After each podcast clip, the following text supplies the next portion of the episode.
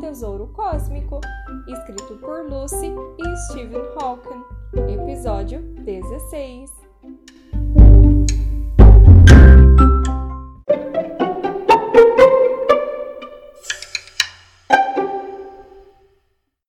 Na Terra, Emmett estava sentado no chão, no meio da sala limpa, com o cosmos e o guia prático do universo abertos à sua frente, quando ouviu uma agitação. As máquinas de limpeza da entrada de repente zuniram, voltando à vida, lançando um sinal vermelho acima da porta iluminada.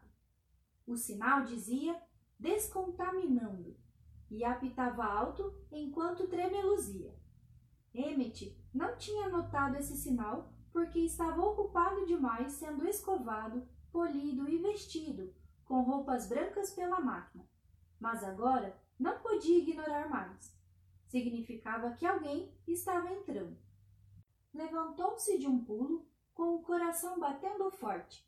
Não queria mexer em Cosmos, que estava pronto para transferir Anne e George de Titã para qualquer lugar onde pudessem encontrar a nova pista.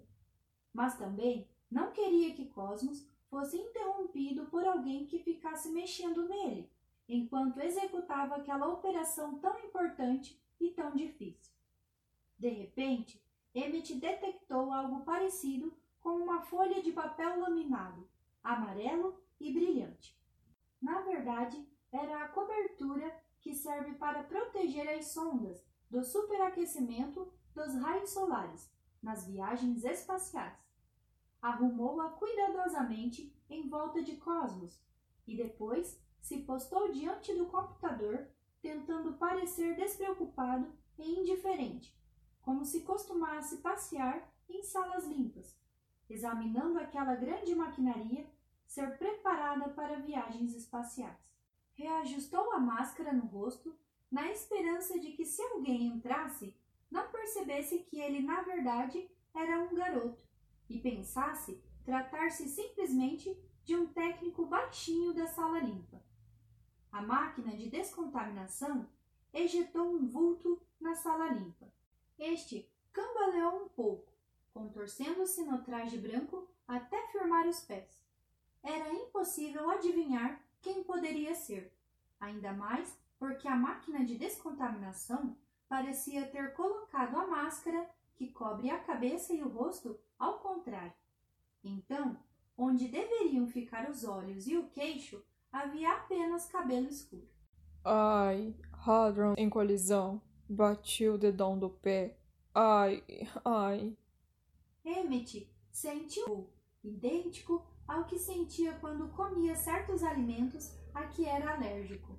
Só uma pessoa poderia estar debaixo daquele traje branco. A última pessoa que Emmett gostaria de ver naquele momento. O vulto saltitante parou de pular e arrancou a máscara invertida que lhe cobria a cabeça e o rosto. Naturalmente, era Eric. Ah, por acaso você trabalha aqui? Ah, trabalho sim, com certeza. Há muitos anos. Muitos, muitos e muitos anos. De fato, sou muito velho. Você não pode ver porque estou de máscara. É que você se parece um pouco com. Bem, um leve traço, talvez. Eu era bem mais alto. Mas, quando fiquei velho, encolhi. Muito interessante. Bem, o problema é, senhor? Professor, se não se importa. Claro, professor? Professor Spock. Professor Spock. Sim, isso mesmo. Correto. Professor Spock da Universidade Enterprise. Muito bem, professor Spock. Eu gostaria de saber se pode me ajudar.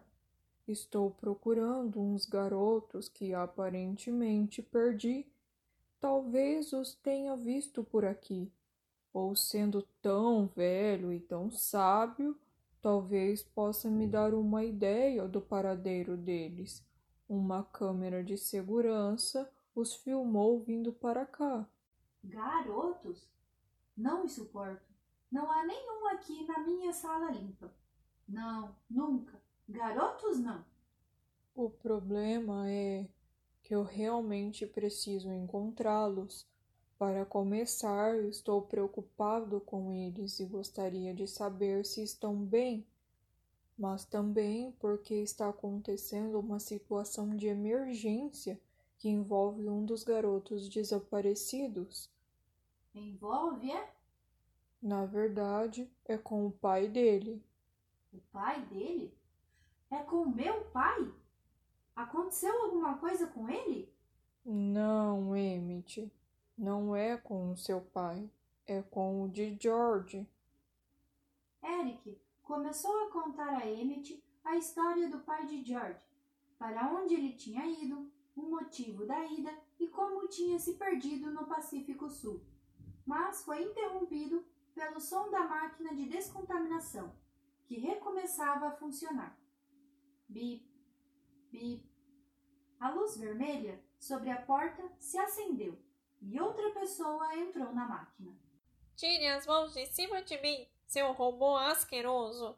Sou uma senhora idosa. Exijo respeito. Ouviu-se um ruído estridente.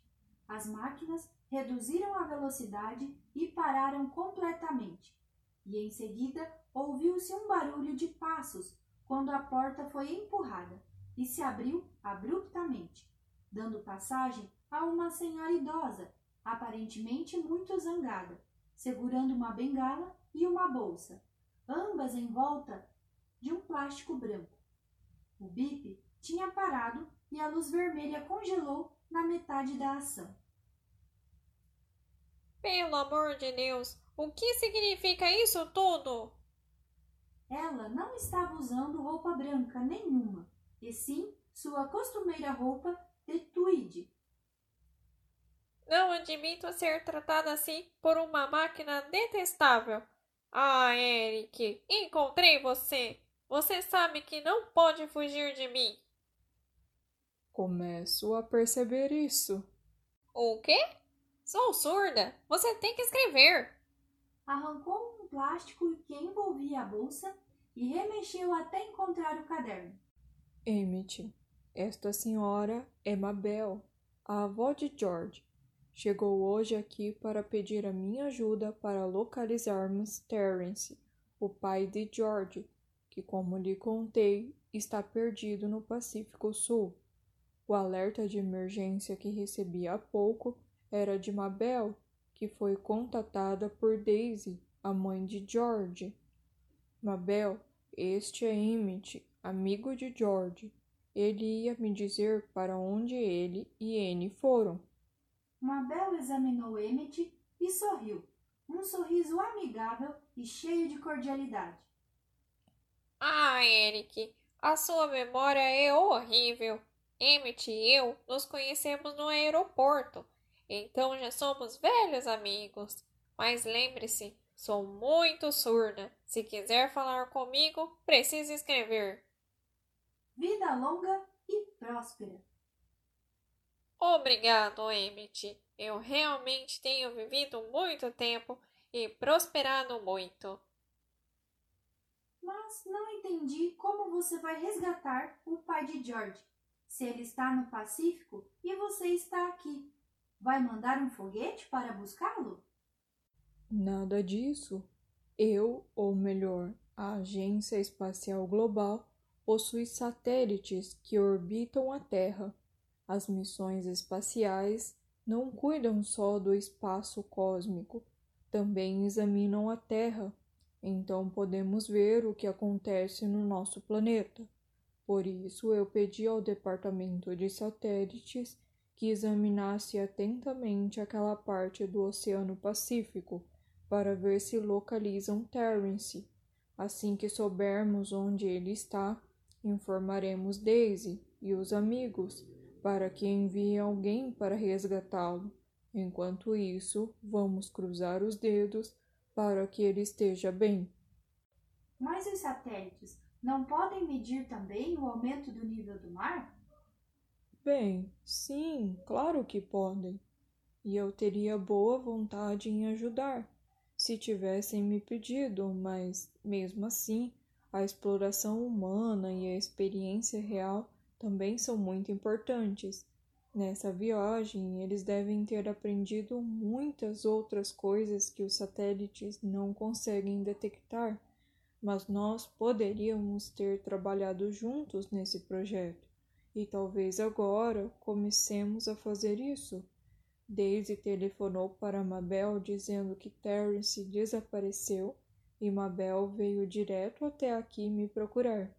Essa foi naturalmente a coisa certa a se fazer Agora, a qualquer instante, poderemos localizá-lo. Mas, afinal, onde estão George e Anne? Vocês estavam brincando de esconde-esconde? Ah, nós estamos brincando de uma espécie de jogo. Muito bem. Mabel, os garotos estão brincando. Conte-nos e todos poderemos participar eu me divertiria um pouco, já que perdi o lançamento. É como se fosse uma caça ao tesouro, sabe? Sim. Um jogo! Que legal! Bem, a pessoa recebe umas pistas e deve segui-las para descobrir aonde precisa ir. Um caça ao tesouro! Que maravilha! Meu Deus, Eric! Não é só a sua memória que é horrível, a sua caligrafia também. Como você conseguiu progredir tanto na vida? E então, qual é a pista para onde eles foram? Eric ainda sorria quando Cosmos, debaixo da capa térmica, falou em voz alta. Pim! Envio efetuado. Estágio 3 da missão em curso. Eric parou de sorrir assim que ouviu a voz de Cosmos. Correu até aquele monte de papel laminado, brilhante e amassado, puxou-o e descobriu o supercomputador. É o meu computador? Ele gritou tão alto que até Mabel conseguiu ouvir sem problemas. E agora, me diga em que parte do universo estão Anne e George?